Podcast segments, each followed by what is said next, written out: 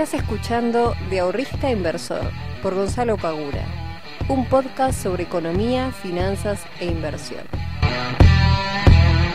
Bueno, chicos, chicas, les presento a Jorgelina. Ella es licenciada en Economía eh, y es justamente especialista en todo lo que es Bitcoin y todo lo que es este mundo de criptomonedas, de descentralización eh, del dinero, ¿no? Que justamente es un poco lo que viene a combatir las criptos en el mundo del dinero, porque tenemos al dólar como el referente más fuerte y toda esta nueva, eh, todo este nuevo mundo cripto que apareció hace, creo que 10 años, menos de 10 años, ¿puede ser?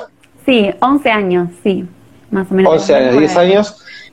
Claro, viene como a cambiar, a revolucionar un poquito de lo que es el mundo de, las criptomonedas. Así que, de, perdón, del dinero.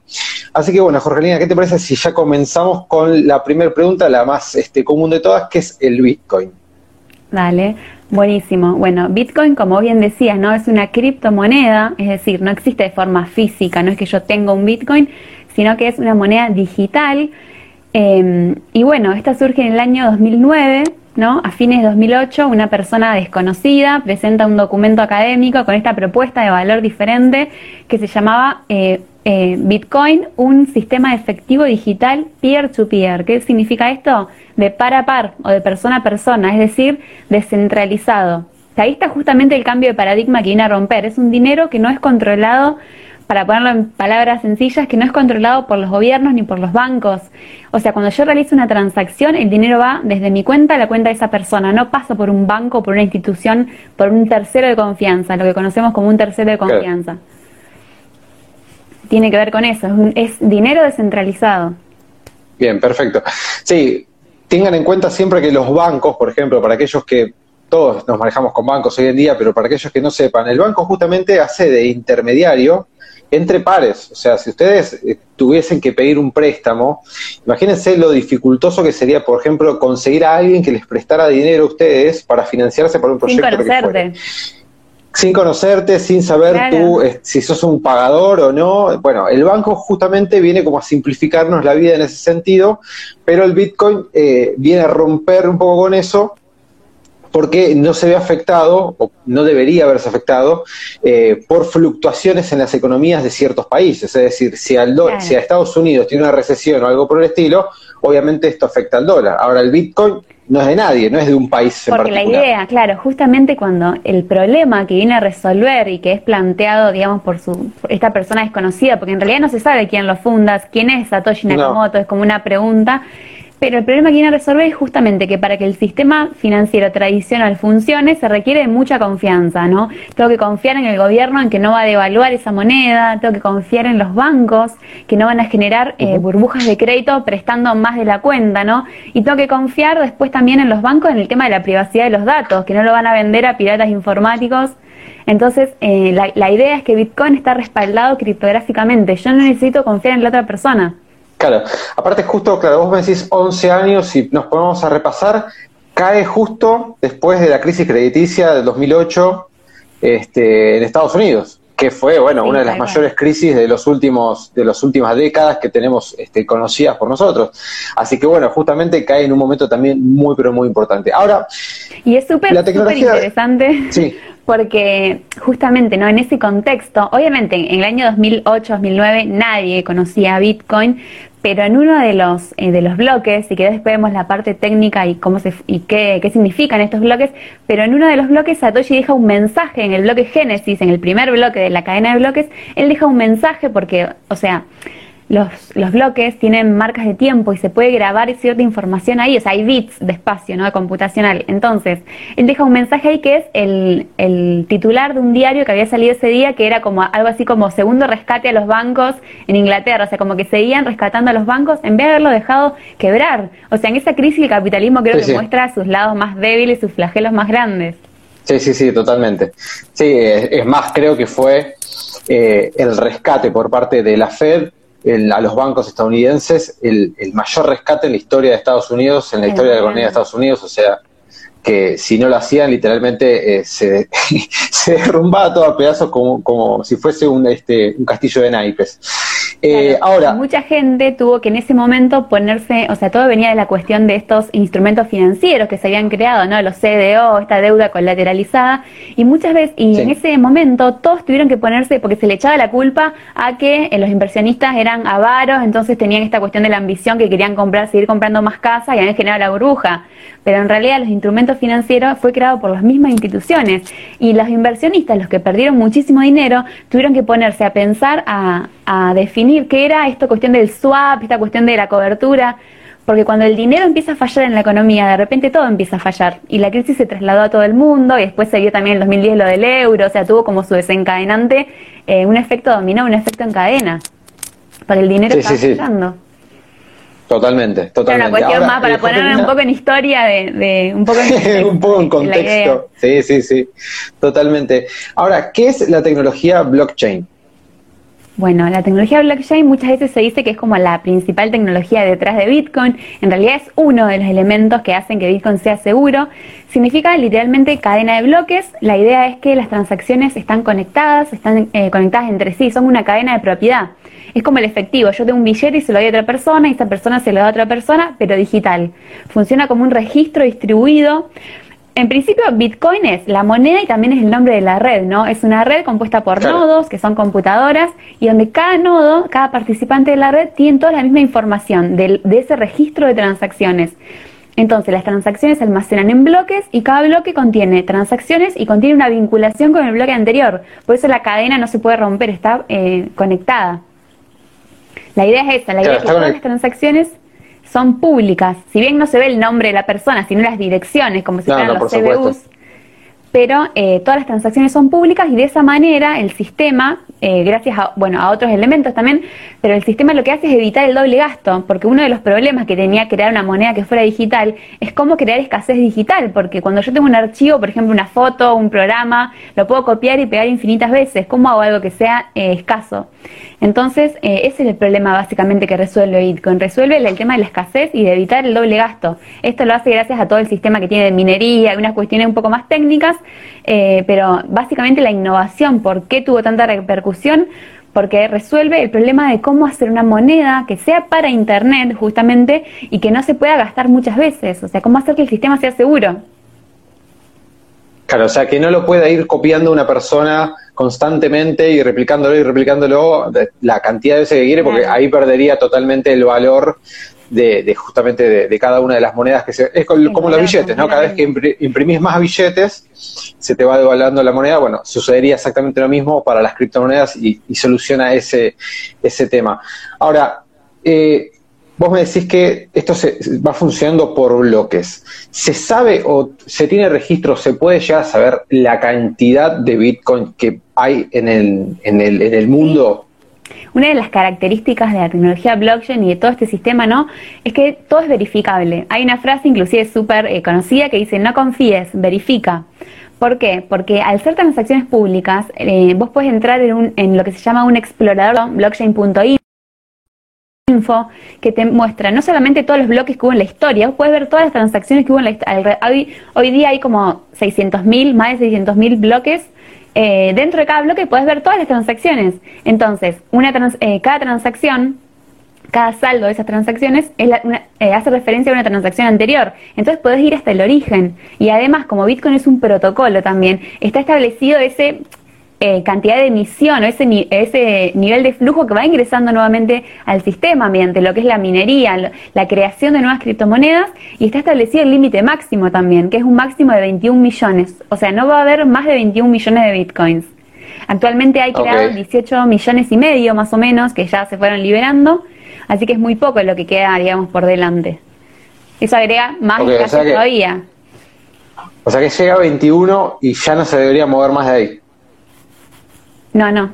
Es que no se puede cambiar el protocolo porque vos pensás que es que son miles y miles de nodos que están distribuidos alrededor de todo el mundo. O sea, cambiar una pieza del protocolo requiere demasiado consenso dentro de la red. Puede haber mejoras del código, e inclusive constantemente hay propuestas de mejora porque Bitcoin también es un software. Entonces, eh, pueden cambiarse ciertas cosas, pero lo que es las bases de Bitcoin no pueden cambiarse. Eh, porque es descentralizado, no hay una persona que lo controle para... Sería demasiado... Sí, sí, hay que llamar a millones de personas y ponerse todo de acuerdo. Claro. Bien, perfecto. Eh, ahora, Bitcoin llegó, si, no, si mal no recuerdo, al punto máximo de casi los 20 mil dólares o los 20 mil dólares, ¿no? Sí, 19.900, en algunas exchanges llegó a los 20.000. Este fue en el año 2017, fue como una, eh, un bull run, una corrida alcista demasiado importante. Quizás ahí eh, se hizo famoso, Bitcoin famoso, por así decirlo, fue cuando más repercusión tuvo, cuando mucha gente ingresó al mercado en esta época. Eh, pero bueno, después vinieron las correcciones, sabemos que las, correcciones son lentas, muchas veces no es, no es, algo automático. Y ya va dos años, eh, todo lo que fue 2018, 2019, mercado bajista.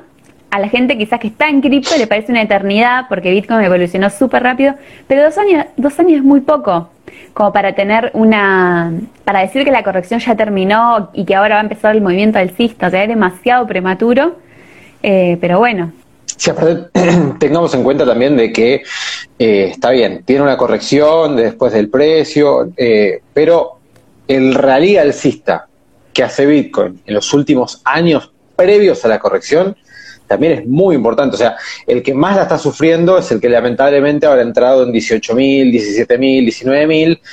Bueno, lamentablemente ese eh, si lo vas a tener que esperar un poco más Ayer, ayer justo hablaba con una persona que me decía, mira, yo estoy decepcionado de Bitcoin porque eh, no puede ser que haya bajado tanto de precio, que en, el 2018 recordemos que llegó hasta los 3.300, o sea, su piso. Eh, y, yo le digo, bueno, ¿a qué precio entraste? No, me dice, yo entré como estaba 20.000. Pobre también, bueno. El tipo hizo una sola compra, una sola compra en su máximo y, y cuando lo viste a 3.000, ¿no hiciste una recompra? No, no, me dice.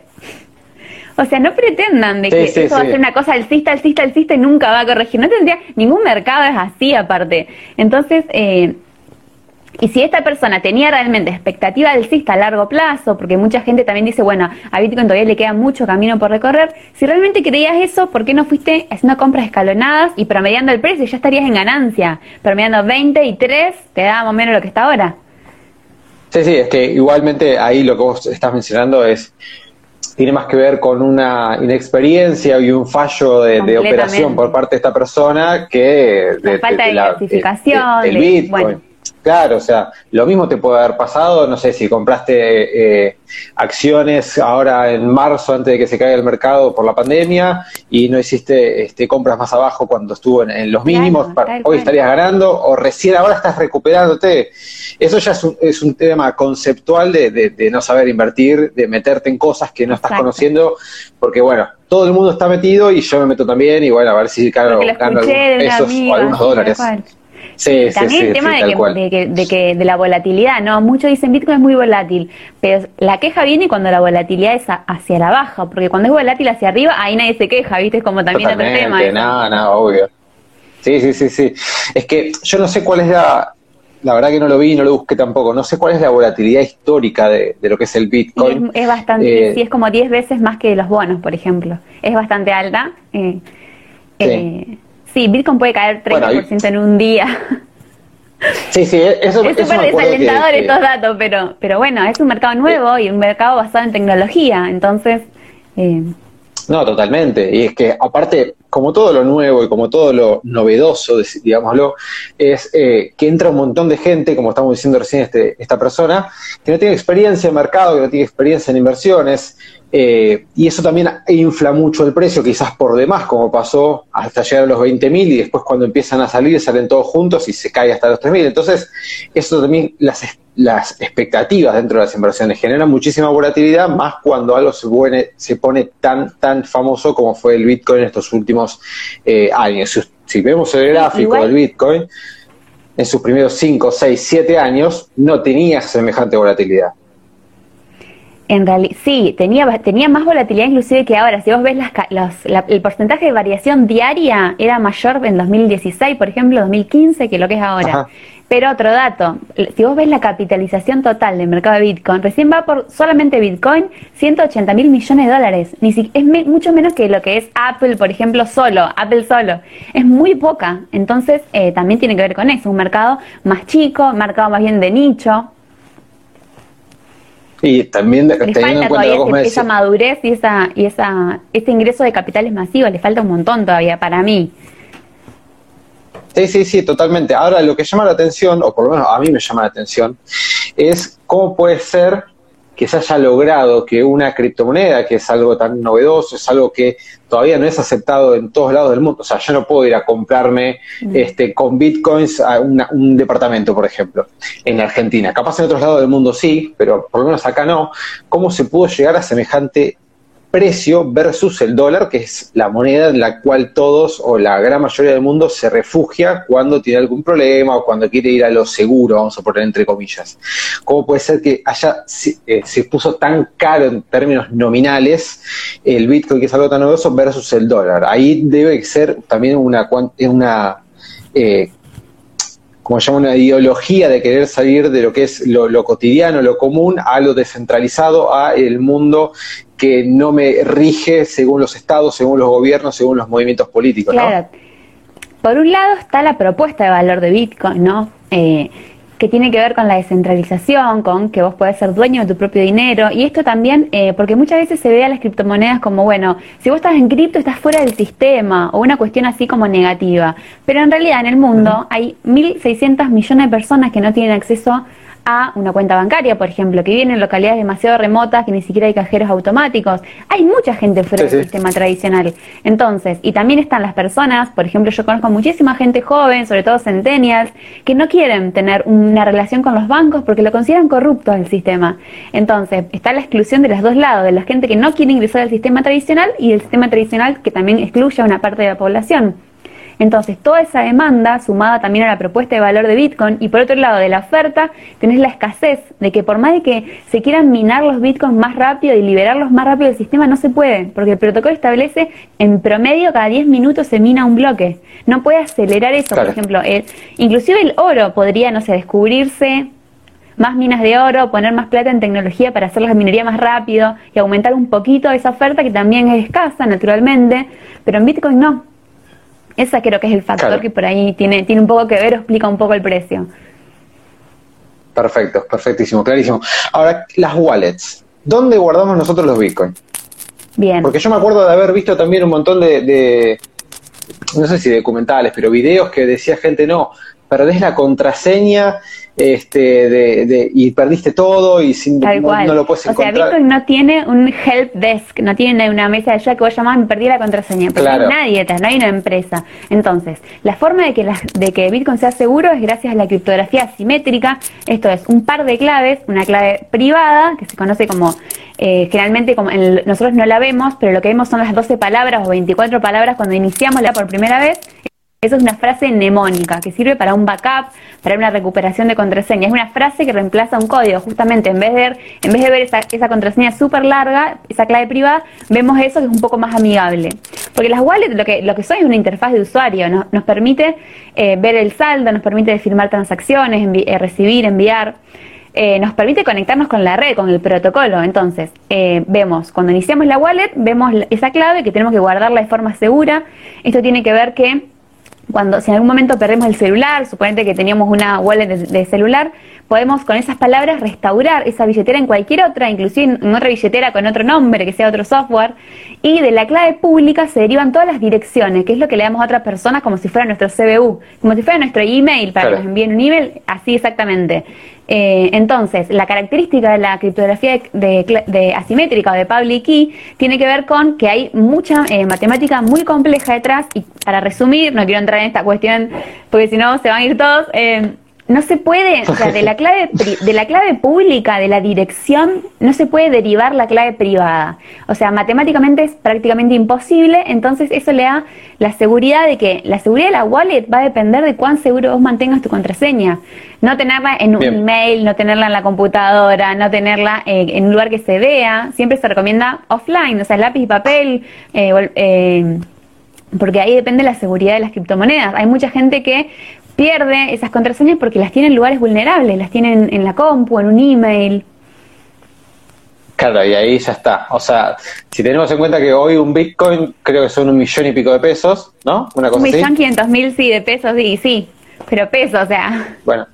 Sí, sí, o sea, perdiste, si tenías un Bitcoin que te regaló tu tío. Igualmente no, no hace falta, claro, no hace falta comprarlo entero, o sea, el Bitcoin es divisible hasta en 100 millones de unidades necesitamos que sí, se pueda este, comprar de, aparte, porque si no había un montón de personas que se quedan afuera del mercado. Claro. Este, ahora, ¿dónde podemos comprar en Argentina ¿no? estos, estos bitcoins? Bueno, desde Argentina pueden, eh, bueno, cualquier exchange que esté eh, habilitado para operar, pueden entrar si quieren a coinmonitor.info y comparar ahí las distintas comisiones, son, es más o menos competitivo, o sea, todos cobran más o menos lo mismo. Entran a coinmonitor.info y está toda la lista de los, de los exchanges. Eh, también hay cajeros automáticos en Buenos Aires, eh, pero no, yo nunca compré por cajero porque bueno, yo soy una ciudad que es más del interior, entonces no. Em, pero sé que en Buenos Aires sí hay cajeros automáticos y si no también peer-to-peer, o sea, persona a persona, con alguien de confianza. Si no tienen mucha experiencia, vayan directamente a un exchange, a una empresa que se dedique a esto y, más seguro, compran directamente, puede ser con transferencia de pesos, dólares, hay varias opciones. Perfecto. Ahora, yo había hecho hace un tiempito, eh, solamente para poder comprar dólares a, raíz de esta problemática que tenemos de que no podemos comprar más de 200 dólares por mes de manera este, legal haciendo la compra de las monedas DAI por la página de Buenbit, que son las este, estas, monedas, estas monedas, por ejemplo, ¿no? que tienen esta correlación de uno a uno con el dólar. Perfecto. Eh, una de ellas es USDT o dólar Tether, que surge en el año 2015, pero detrás de esta hay una empresa, o sea, por cada USDT que está en el sistema, se, eh, se registra un dólar, o sea, se guarda un dólar. Esto está en una empresa que está radicada en Estados Unidos. Y después, más o menos en el año 2017, eh, de la mano de MakerDAO, surge la criptomoneda DAI, que es justamente ese, es un protocolo descentralizado. Se bloquea una, una cierta cantidad de eh, criptomonedas, generalmente Ethereum, Ether, y se liberan DAIs al sistema, o sea, con un colateral detrás. Esa es la idea justamente detrás de DAI, por eso es una de las que más, digamos, está teniendo repercusión ahora en este tiempo.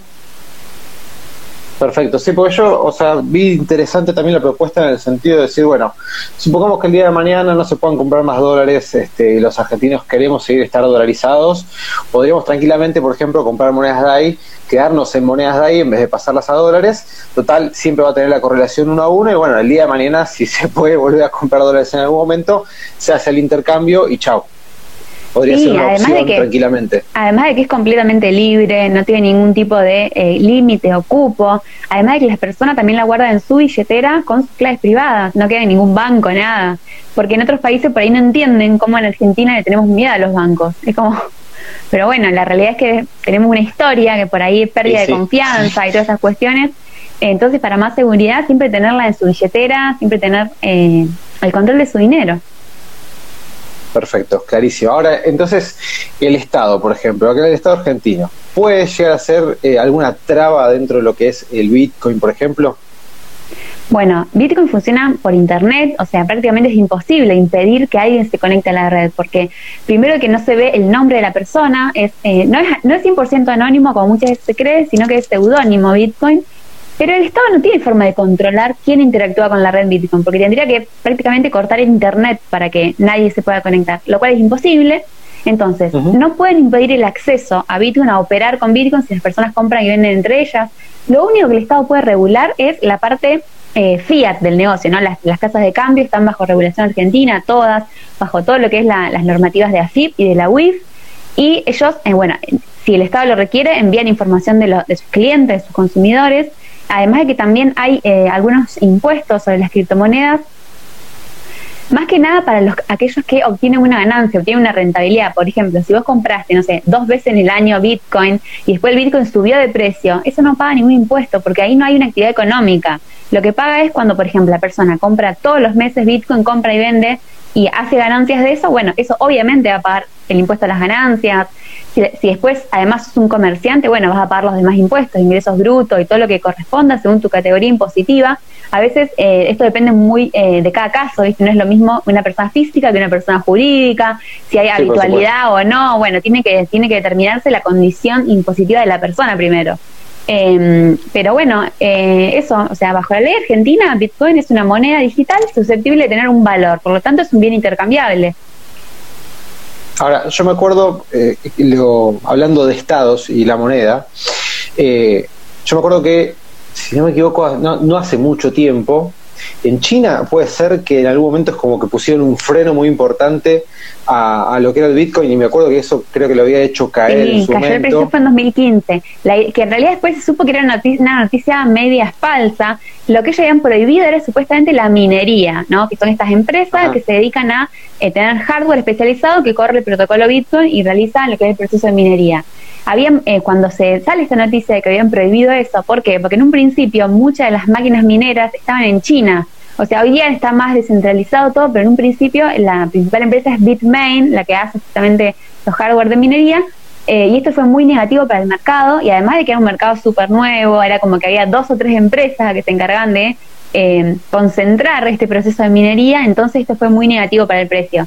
Sí, pero actualmente no, no, no, es algo que esté prohibido. Obviamente hay países que sí, tipo, no sé, Corea del Norte, sí, sé que ahí está prohibido eh, Bitcoin, igualmente la gente lo usa y la minería está prohibido. Eh, creo que eh, después se mira también por eh, la excusa que se pone es el lado de la asignación de recursos. Supuestamente la minería consume mucha electricidad que podría estarse usando para, no sé, un hospital, por ejemplo, o para la gente. Pero preguntémonos cuánta, no sé si hay alguna forma de calcularla. Yo busqué, no encontré ningún, ningún estudio acerca de cuánta energía eléctrica o energía en, su totalidad consumen los bancos, los camiones de caudal, los cajeros automáticos, todo, todo el sistema financiero tradicional. O sea, no tiene pies ni cabeza culpar a Bitcoin que consume energía eléctrica, o sea, es, pero bueno, justamente... Eh, no, hay, hay, hay, hay, debates que a veces no tienen... Intereses, hay intereses obviamente que, bueno, lo, lo quieren frenar por el lado. Ahí eh, Bauti nos pregunta qué es la minería.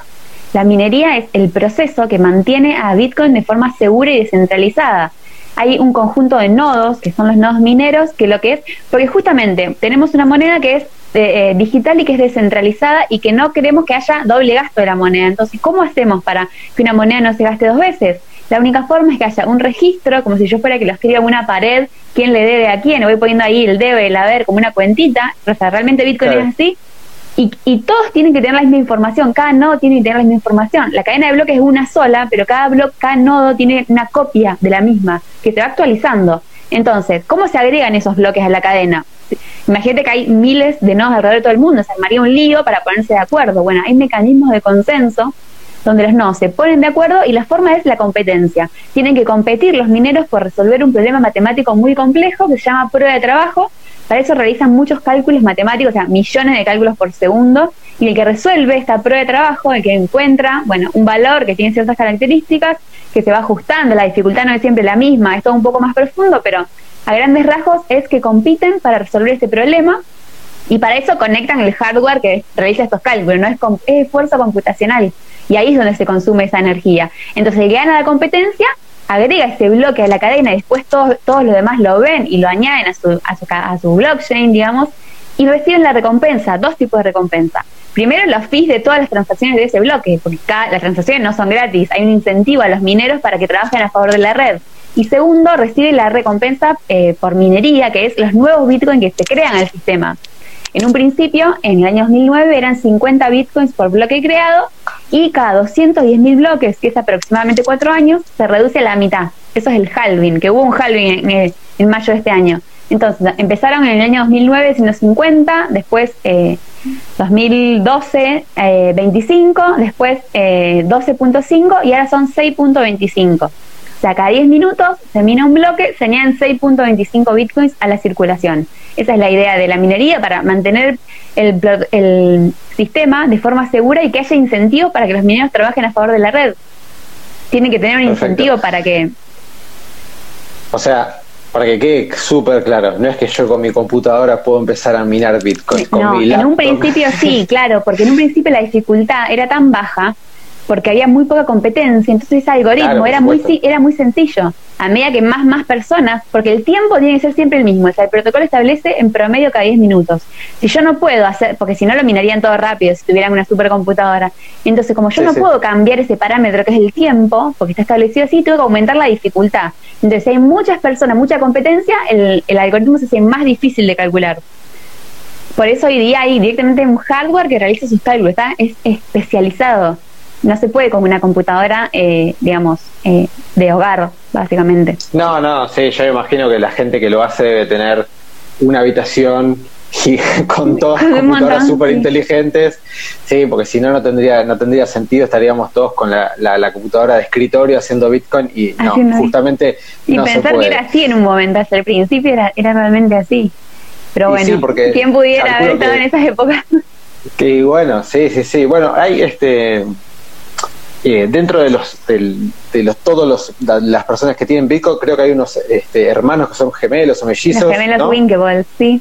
Que son sí que son este creo que son unos primeros que engancharon este el Bitcoin y dijeron esto va a tener va a ser muy importante. Sí era a veces hay, hay muy pocas de estas historias de millonarios, porque pasa? Era muy difícil en el año 2010, 2011 tener perspectiva y tener visión de largo plazo. Hay mucha gente que minaba bitcoins, pero como no tenían un valor, no tienen un precio, ah, lo dejaban ahí, se olvidaban las claves, después no podían recuperarlos. O gente que hay, hay, un caso que es todo famoso, que yo no sé bien si es verídico, de una persona que tenía la contraseña en un disco rígido pierde el disco rígido y estuvo no sé cuánto tiempo buscando en la basura para recolectar ese disco rígido donde tenía las contraseñas.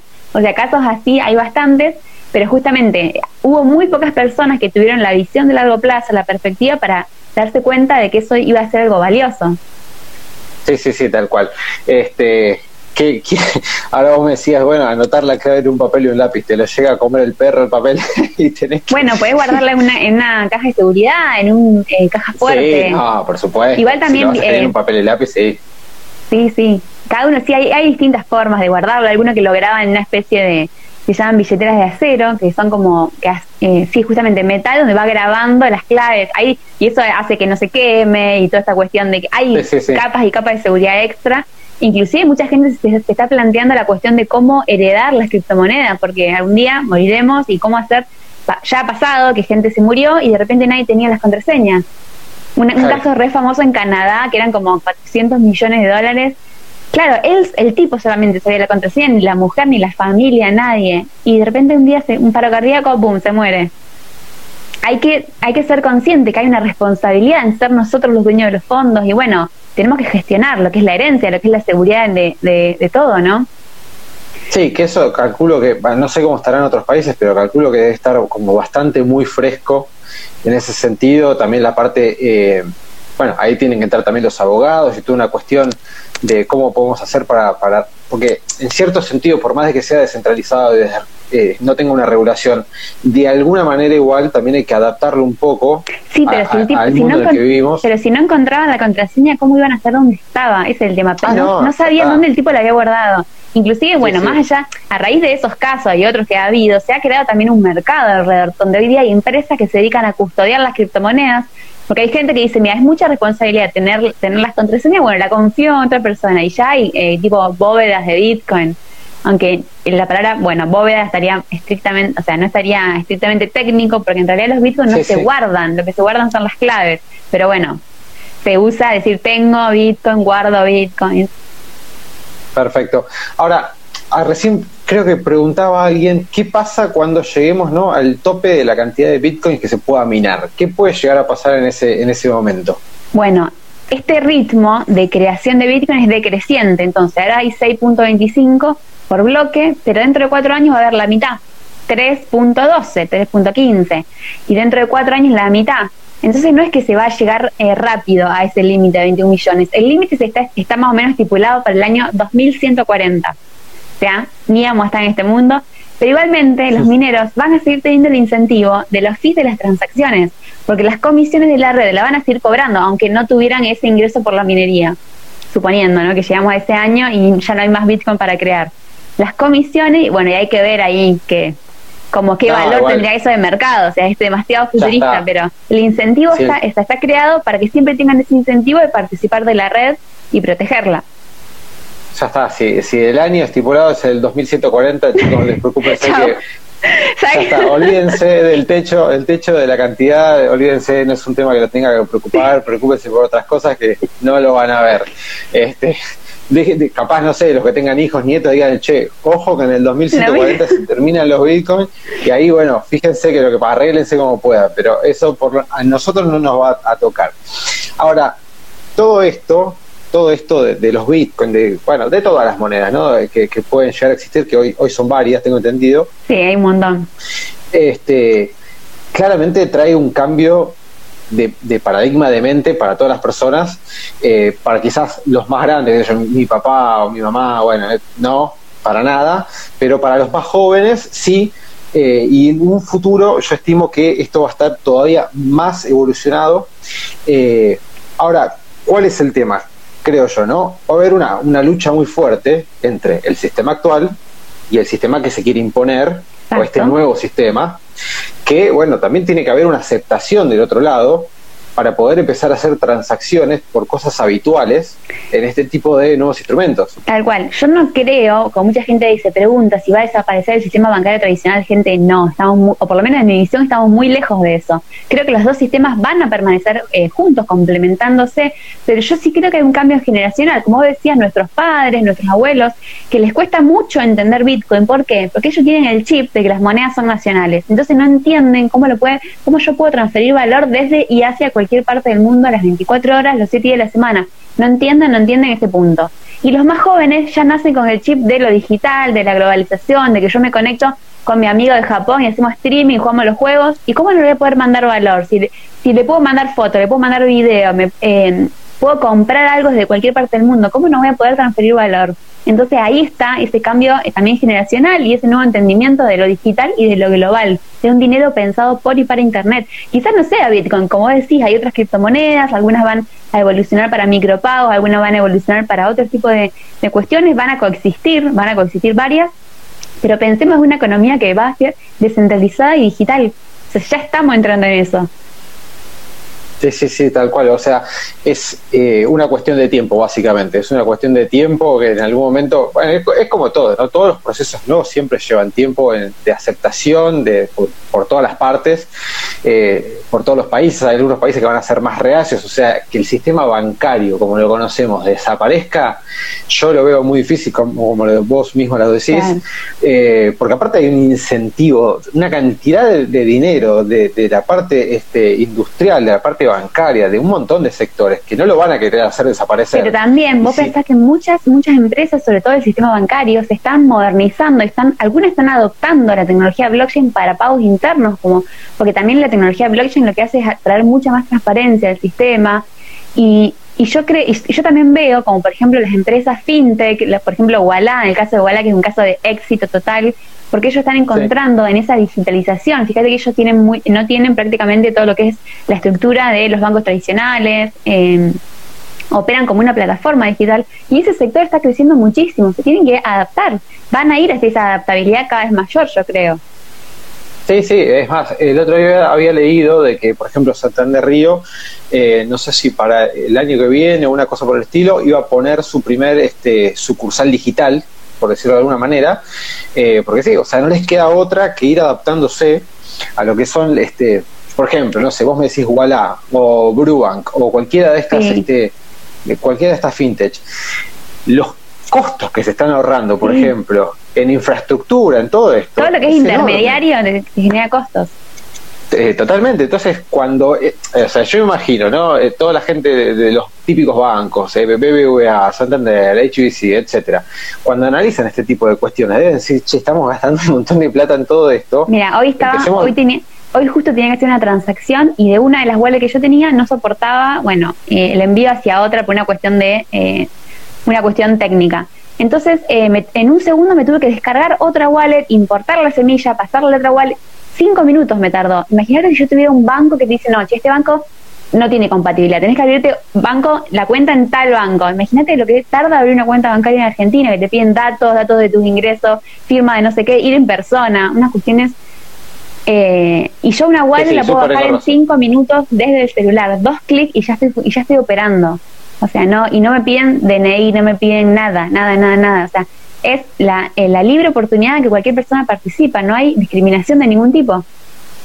es abierto, es un sistema abierto.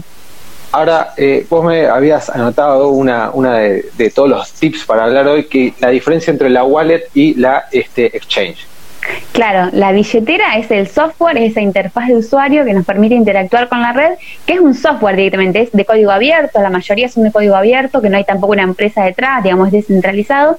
Y después están los exchange, que son las casas de cambio que a mí me venden criptomonedas por dinero local. O sea, que brindan un servicio, que es una empresa radicada en un país, eh, digamos, con todo en orden y que brindan el servicio. De, por ejemplo, algunas permiten hacer trading entre las criptomonedas, otras permiten, eh, bueno, brindan distintos servicios como, como intermediarios, son un intermediario financiero, pero muchas veces se confunde porque, por ejemplo, cuando uno compra mediante estos exchange, ellos dentro de su plataforma tienen la dirección, que es como el monedero, y vos tenés las criptomonedas ahí las ves, pero vos para loguearte tenés un nombre de usuario y una contraseña. Vos en ningún momento ves las claves criptográficas de las que yo te hablé de esas 12 o 24 palabras.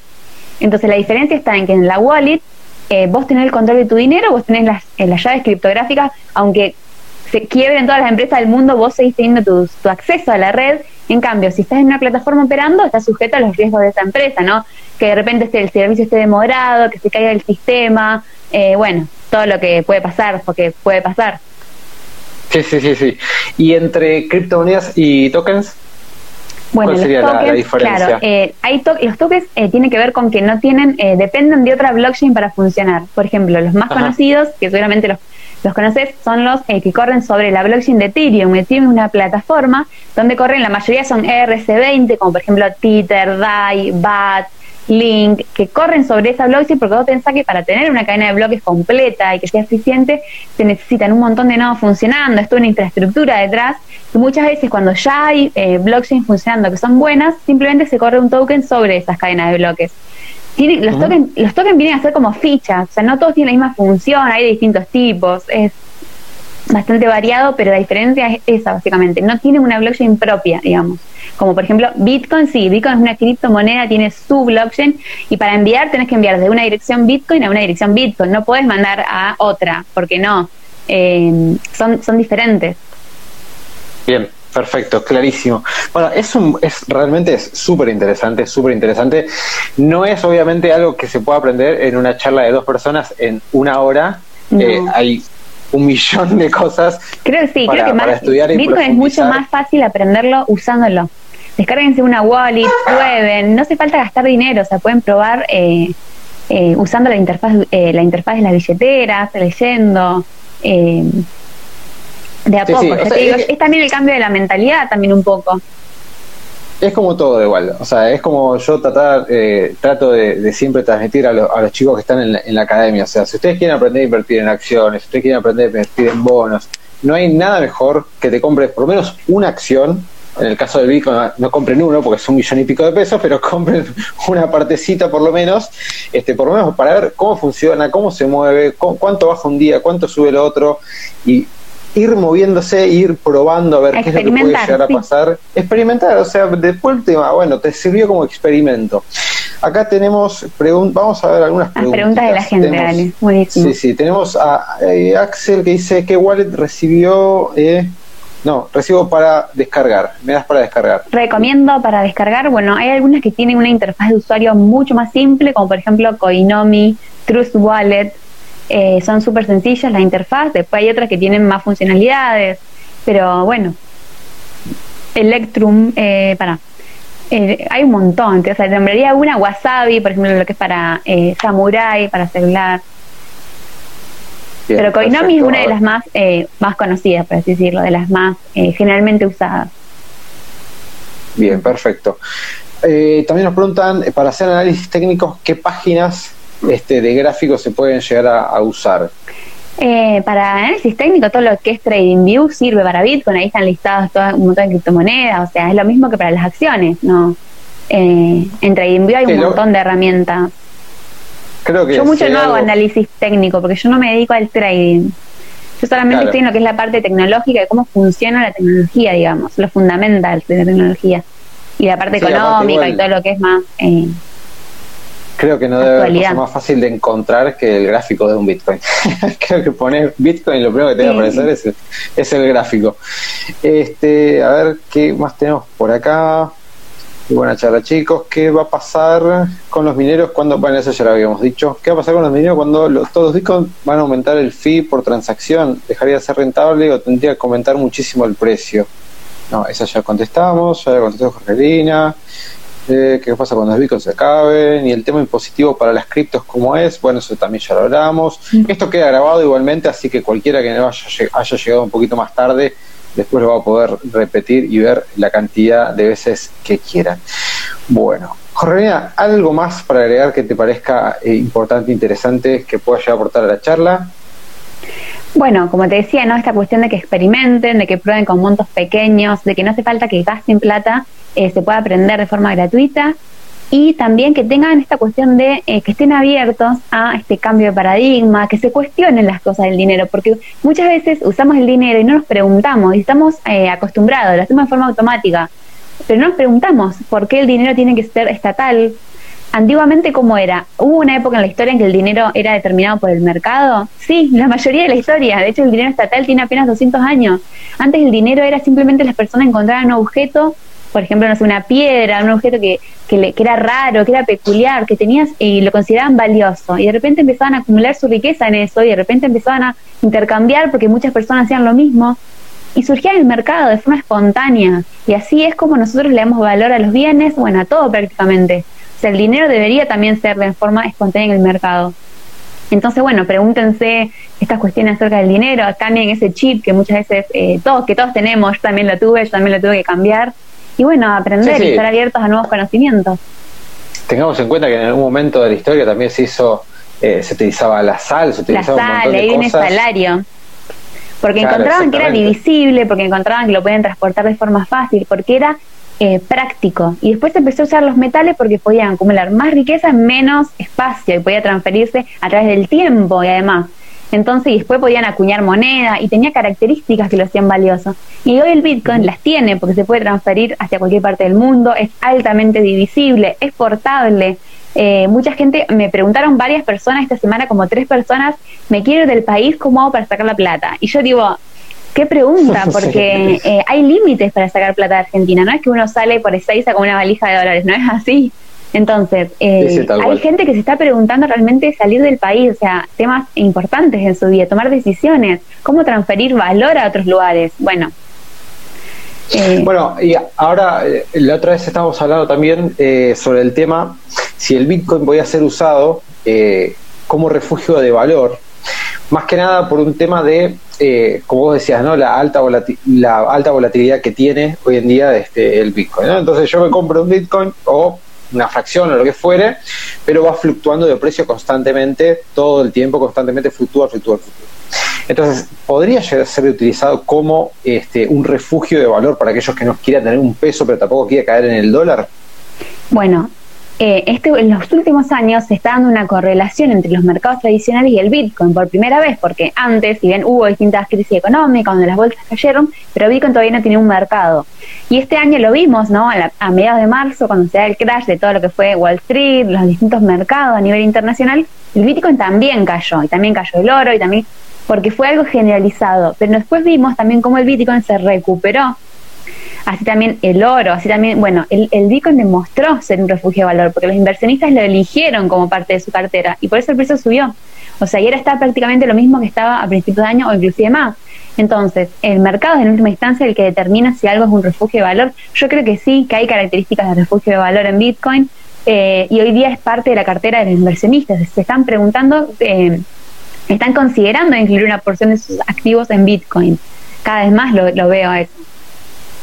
Pero bueno, también está la volatilidad, también tienen, que estar abiertos a que es un mercado eh, nuevo, basado en tecnología. Diversifiquen, no, no pongan todo en Bitcoin, no, no completamente. Aquellos que vayan a, aquellos que vayan a comprar Bitcoin este, para buscar un refugio de valor que no sea el dólar, que quieran hacer algo descentralizado, tengan en cuenta que se van a tener que bancar las fluctuaciones este, diarias que pueda llegar a tener. Que quizás en el largo plazo les pueda llegar a dar una ganancia, pero... O promediar, o sea, no compren todo de una, están promediando las compras de a poco por supuesto, pero tengan en cuenta siempre que pueden tener este, fluctuaciones de precio importantes o todos los días o algunos días, eso siempre hay que tener, o sea, sepan dónde se está metiendo, nada más. Sepan que puede subir, que puede bajar, mientras tengan eso en claro, perfecto, pueden ir este, comprando. Bueno, Jorgelina, ya tenemos una hora hablando, la verdad que es realmente súper, súper interesante el tema, este, a mí me, encanta porque aparte es algo que realmente no, no eh, profundicé demasiado durante los años que vengo invirtiendo y que vengo capacitándome en finanzas, así que súper agradecido.